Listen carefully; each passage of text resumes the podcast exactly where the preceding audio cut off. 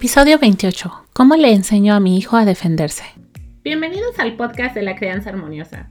Soy Aida Martel, mamá de dos pequeños y psicóloga del desarrollo. A través de la crianza podemos transformar el mundo. Acompáñame cada semana para ver esta transformación en nosotros mismos y disfrutar al máximo a nuestros pequeños. Hola papás y mamás, gracias por estar de nuevo en otro episodio. ¿Cómo le enseño a mi hijo a defenderse? Episodio número 28. Les voy a leer la pregunta de esta semana. Dice, hola, estoy escuchando tu episodio número 11, ¿qué hacer con un niño agresivo y explosivo? Donde le das pautas a los padres de cómo enfrentar esta situación.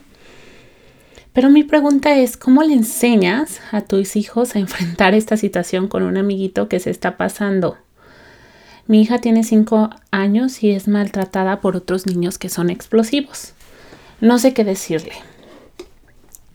Y después tratando de tener algunos ejemplos específicos, la mami nos cuenta que en su clase hay una niña explosiva y mandona que cuando no gana o no se juega lo que ella dice, rasguña y se enfada. Pienso que es una niña explosiva. ¿Cómo le enseño a defenderse? Gracias, mami, por hacer esta pregunta. Es un tema muy, muy interesante. Em, es, en este caso, es, una niña pequeña y no quiero dar la... No quiero hacer ningún juicio porque no sé cuál es la situación, pero me gustaría hablar un poco sobre el bullying. En este caso, pudiese ser que es simplemente una niña con una, una niña explosiva que a lo mejor en casa, dependiendo del tiempo de crianza, Em, ella esté repitiendo alguno de los patrones que ve en casa, porque eso hacen nuestros hijos. Entonces, si nosotros usamos técnicas agresivas y explosivas, nuestros hijos van a hacer lo mismo. Es em, quizá en casa no, quizá esa niña en casa se porta muy bien porque es un ambiente muy muy aterrador para la pequeña y ya sabe que en el en cuando pase algo va a haber gritos y va a haber explosión, entonces ella sabe que tiene que portarse muy bien en casa. Pero eso no quiere decir que en otros ambientes la niña actúe distinto. ¿Por qué puede actuar distinto? Porque ya no hay una figura amenazante. Entonces los niños tienden a proyectar lo que ven en casa.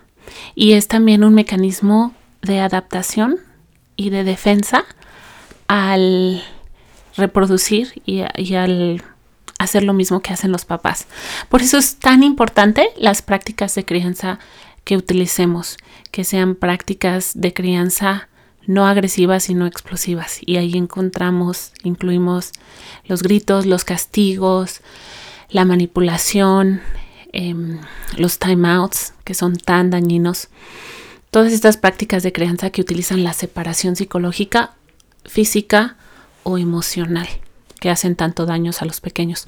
Voy a abordar el tema de bullying y como ya lo especifiqué, no voy a adentrarme tanto al tema porque quiero contestarle específicamente esta pregunta a esta mami y en esta situación no podemos saber si es bullying o simplemente niños con personalidad un poco más explosiva, con un temperamento más fuerte. Em, entonces, pero quiero abordarlo desde el tema del bullying para dar como un marco referencial a los papás. Cuando hablamos de bullying, que es un término en inglés, se refiere a aquellos niños que intencionalmente, casi siempre, aunque la definición incluye intencional o no intencionalmente, hacen daño a otros niños. ¿Cómo pueden hacer daño a otros niños?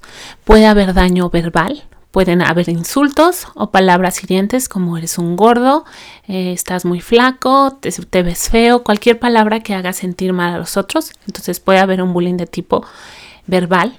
Puede haber un bullying de tipo físico, que es cuando avientan, rasguñan, patalean. En este caso, esta niña suena que cuando se enoja actúa de manera muy explosiva y pudiera ser que no esté haciéndolo de manera intencional y por lo tanto no se pudiera definir como, como tal, como un bullying. se tendría que analizar a profundidad el escenario. Pero en los casos donde sí hay bullying, que es de manera física, generalmente hay una intención. Entonces el niño pasa y da un manotazo o avienta. Y entonces el bully, la energía y la motivación es acercarse a personas generalmente más indefensas, eh, más pequeñas, en los que ellos saben que pueden atacar y que la otra persona no se va a defender. Eso, es algo que al bully le alimenta mucho. El tercer tipo es el, los ataques de manera tecnológica a través de, de las redes sociales. Ha habido muchos casos, inclusive de adolescentes, que han cometido suicidios porque hay gente que crea perfiles nuevos y los empieza, a lo mejor crean un perfil con, con, las fotos de esa persona y empiezan a difamarlos a través de las redes sociales y esto causa mucho estrés en... Estoy hablando de los adolescentes porque generalmente son los casos que se ha habido.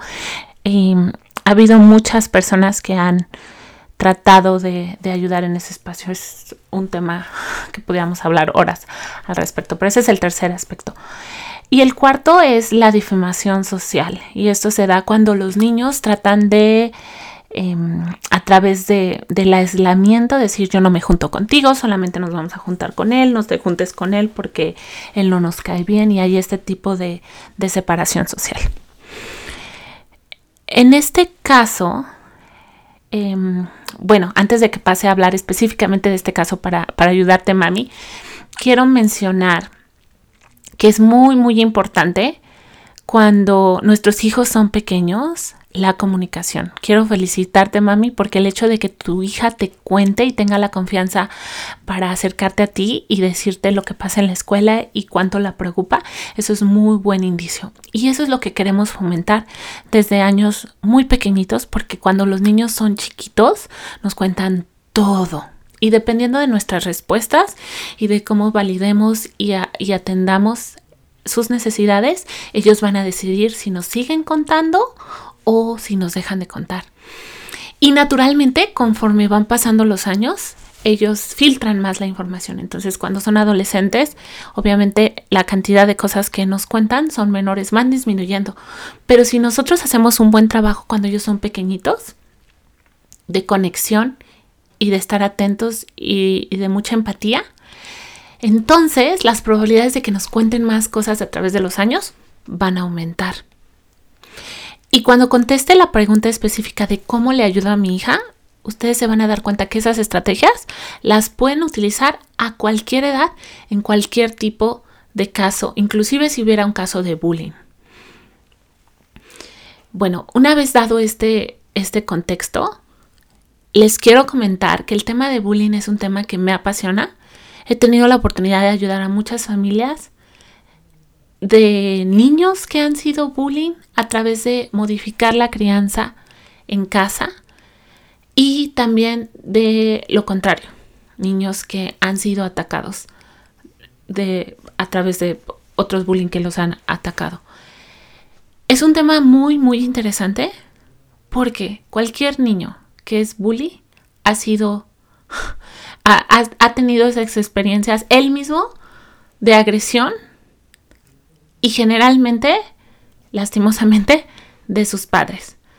Ya sea eh, una crianza muy autoritaria, muy rígida, donde hay castigos, donde hay golpes, donde hay humillación, donde hay abandono. Y entonces los niños lo único que hacen es descargar esa, esa emoción y, es, y ese, esa rabia, ese enojo en otras personas. Y ojo, esto es, un tema muy interesante porque nos puede pasar a... Nadie está exento de que nos pase. He trabajado con papás que trabajan muchas horas, que tienen poco acceso a sus hijos, que emocionalmente están muy desgastados y entonces los niños recurren a este tipo de, comportamientos como un, como un escape de esa soledad y de esa furia que sienten.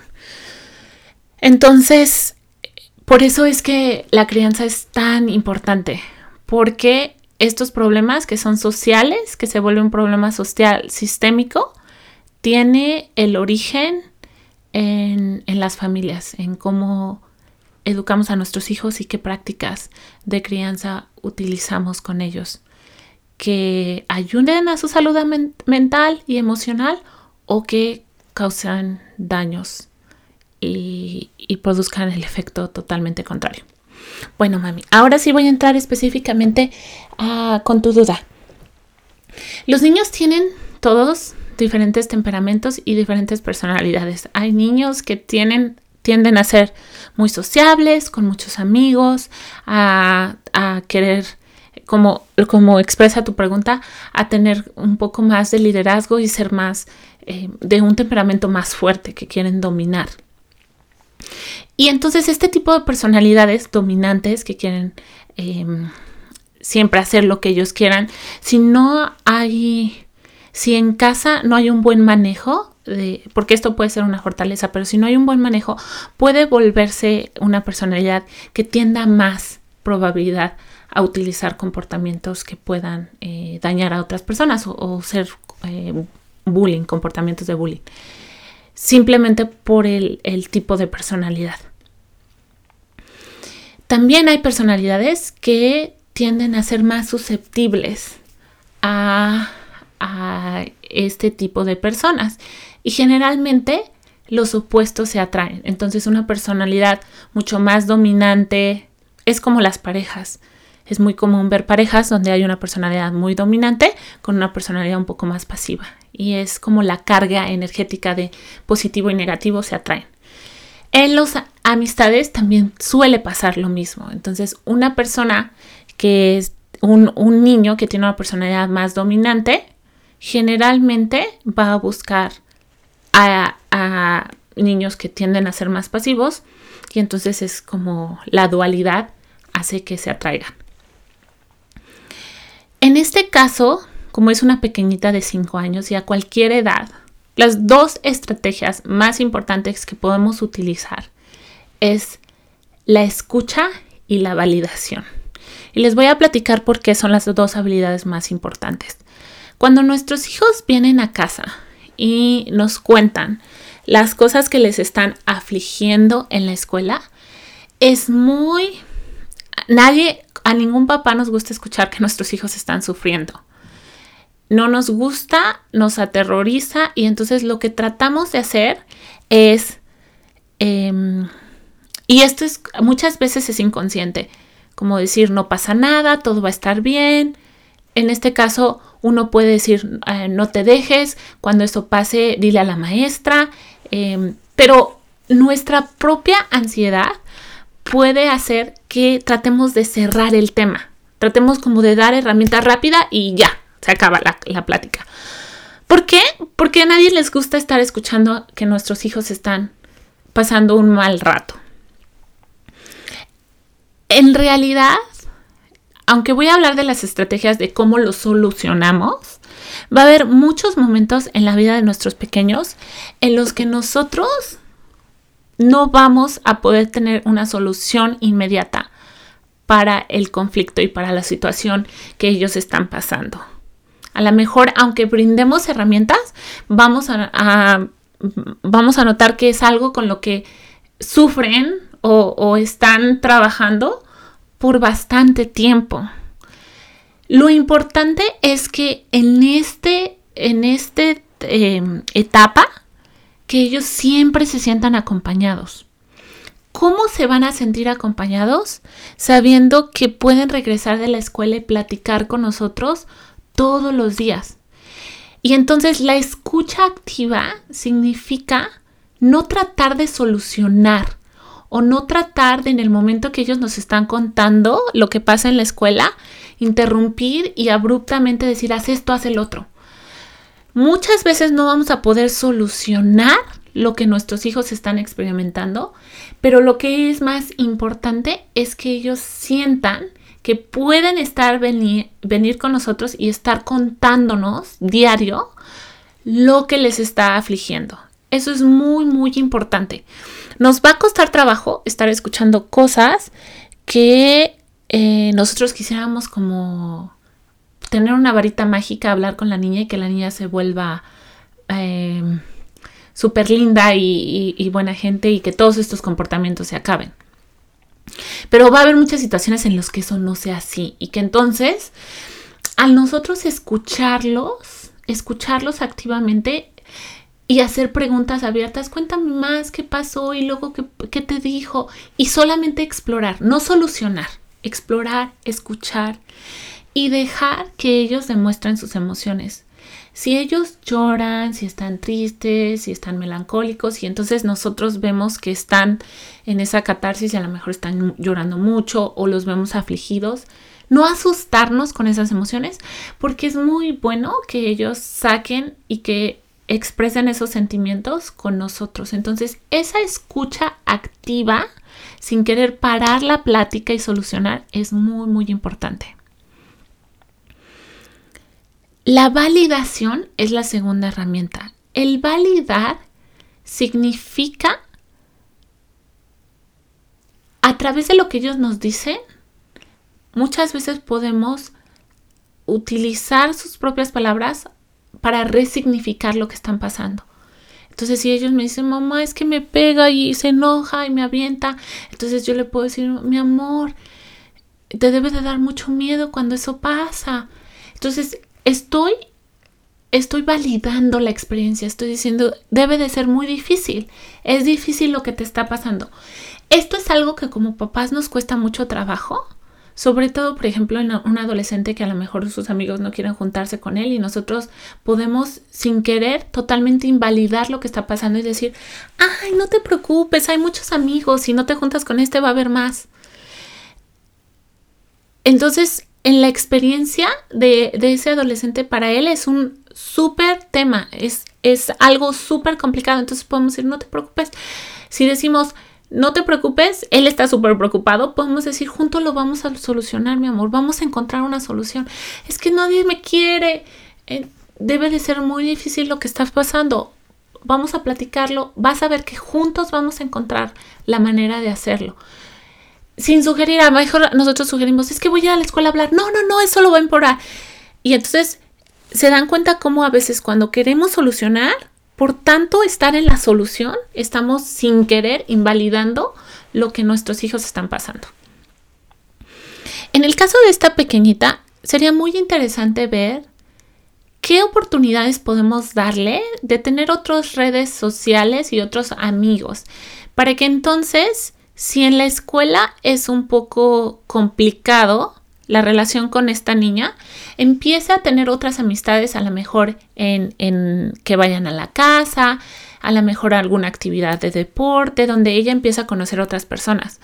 El tener otros grupos sociales de amigos es muy importante porque entonces la, eh, tu pequeña no va a sentir como que ella es la única que puede, con la que puede juntarse se va a empezar a dar cuenta de que puede tener otras amistades. Y la realidad es que nuestra seguridad y nuestro autoconcepto sí está influido por las relaciones que tengamos. Es como las relaciones de pareja. Cuando tenemos una pareja que nos invalida, a lo mejor parejas narcisistas, tóxicas, eso va a influir mi autoconcepto y mi seguridad y el cómo me vincule con otros. Entonces, en este caso, en esta pequeñita, hay que ayudarle a que tenga, que vaya desarrollando otras amigas y que se dé cuenta de que esta niña no es la única que puede ser su amiga. Que ella puede tener nuevos amigos. Y también eso va a reducir mucho su ansiedad.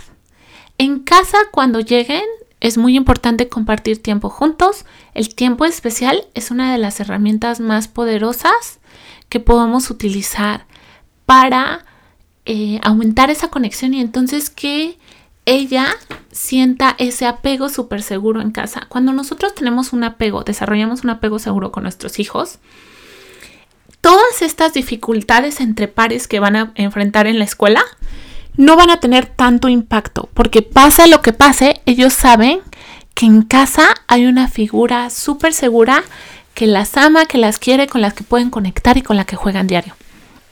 Entonces, em, este tema de tener un apego seguro en los primeros siete años, muchos autores algunos papás que escuchan este podcast seguro han escuchado a Volvi y el apego seguro en el primer año.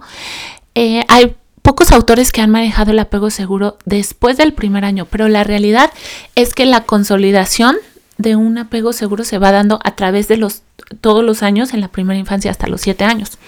Entonces, este es un tema muy importante porque cuando desarrollamos este apego seguro en los primeros siete años, las probabilidades de que todos estos conflictos entre pares les afecte disminuyen muchísimo por este, por este apego seguro en casa. Si quieren conocer más sobre este tema, tienen que registrarse a mi taller en www.crianzaharmoniosa.com. Es totalmente gratuito y vamos a abordar em, eh, el tema del apego seguro porque es la base del desarrollo emocional de los pequeños. Entonces, regresando al ejemplo, ya hablamos de, de escuchar, de validar, de la importancia de que ella establezca nuevos amigos. Ahora hablemos un poco sobre el establecimiento de límites y dar voz al niño. Em, generalmente, si, si por ejemplo en casa, dependiendo del tipo de crianza, hay muchas oportunidades en las que podemos darles a nuestros hijos la oportunidad de que utilicen su voz. ¿Qué quiero decir con esto? Hay niños que por naturaleza tienden a querer siempre satisfacer a los demás. Y entonces, un ejemplo, mi hijo Bruno, estamos haciendo un dibujo y me dice, mamá, ¿qué animal quieres poner? Y yo le digo, no, tú, ¿cuál quieres tú? Es muy importante darles oportunidades a nuestros hijos en los que ellos decidan, sobre todo si son niños que tienden más a pensar en los demás antes de pensar en ellos, a detectar las necesidades de papá y mamá antes de pensar en sus propias necesidades.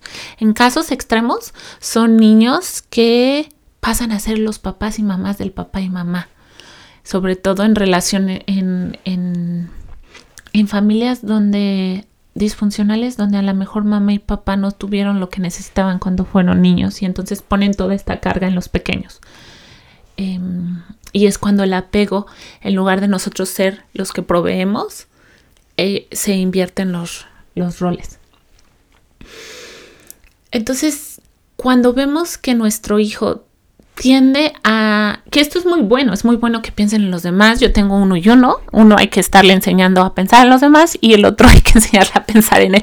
Pero en, este caso, si, si nuestra hija es muy, muy linda y está siempre pensando en los demás y viendo qué es lo que necesitan, tratar de que ella empiece a establecer su propia voz sobre sus propias necesidades. También podemos enseñarle que cuando ella, la otra niña explosiva, tenga estas conductas, que utilice su voz para establecer límites. Que le digas, no, para, no me puedes pegar, me lastima, duele, no lo hagas. Esto es algo que va a costar trabajo, que, va a costar práctica, pero inclusive podemos utilizar em, el juego de roles para jugar y decir, a ver, vamos a practicar. Yo soy la niña mandona y tú eres... Y entonces nuestros hijos les gusta como jugar un rol y luego el otro. Lo practican para que ellos vayan utilizando su propia voz. Obviamente decirle que cuando haya este tipo de conductas, pues le diga a la maestra para que ella también intervenga, el hecho de que tu hija tenga otros amigos va a ayudar, porque muchas veces los niños aguantan todas estas conductas con tal de no perder la amistad. Se vuelve un tema de hazme lo que quieras, pero, pero, pero no me dejes. Entonces hay que explorar ahí cuál es el tema. Si, si, ese, si eso es lo que está pasando, entonces em, el que ella tenga otros amigos va a ayudar mucho porque eso también suele pasar. Pero lo más, más importante de este podcast es la escucha y la validación continua.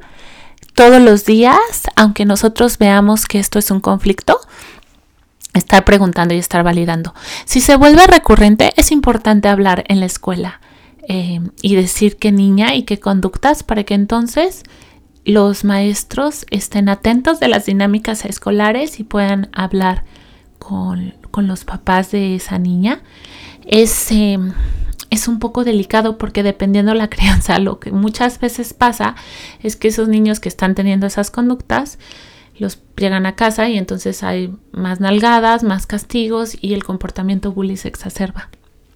Lastimosamente, eh, los papás provocan lo que no quieren, las conductas que quieren eh, parar en sus pequeños que aprendieron a través de ellos. Pero bueno, es importante la, protección de nuestros pequeños, sobre todo si es un caso recurrente de, la misma persona, eh, porque generalmente los niños que tienden a, hacer este tipo de conductas a lo mejor se pueden volver grupos y solamente explorar que, eso no, esté pasando, pero eventualmente la pequeña, tu pequeña va a tener que, que empezar a aprender a poner esos límites y con la niña y ustedes pueden hacer juego de roles para practicar. Este caso me tardé, ya, ya tengo eh, creo que va a ser uno de los episodios más largos porque casi es media hora.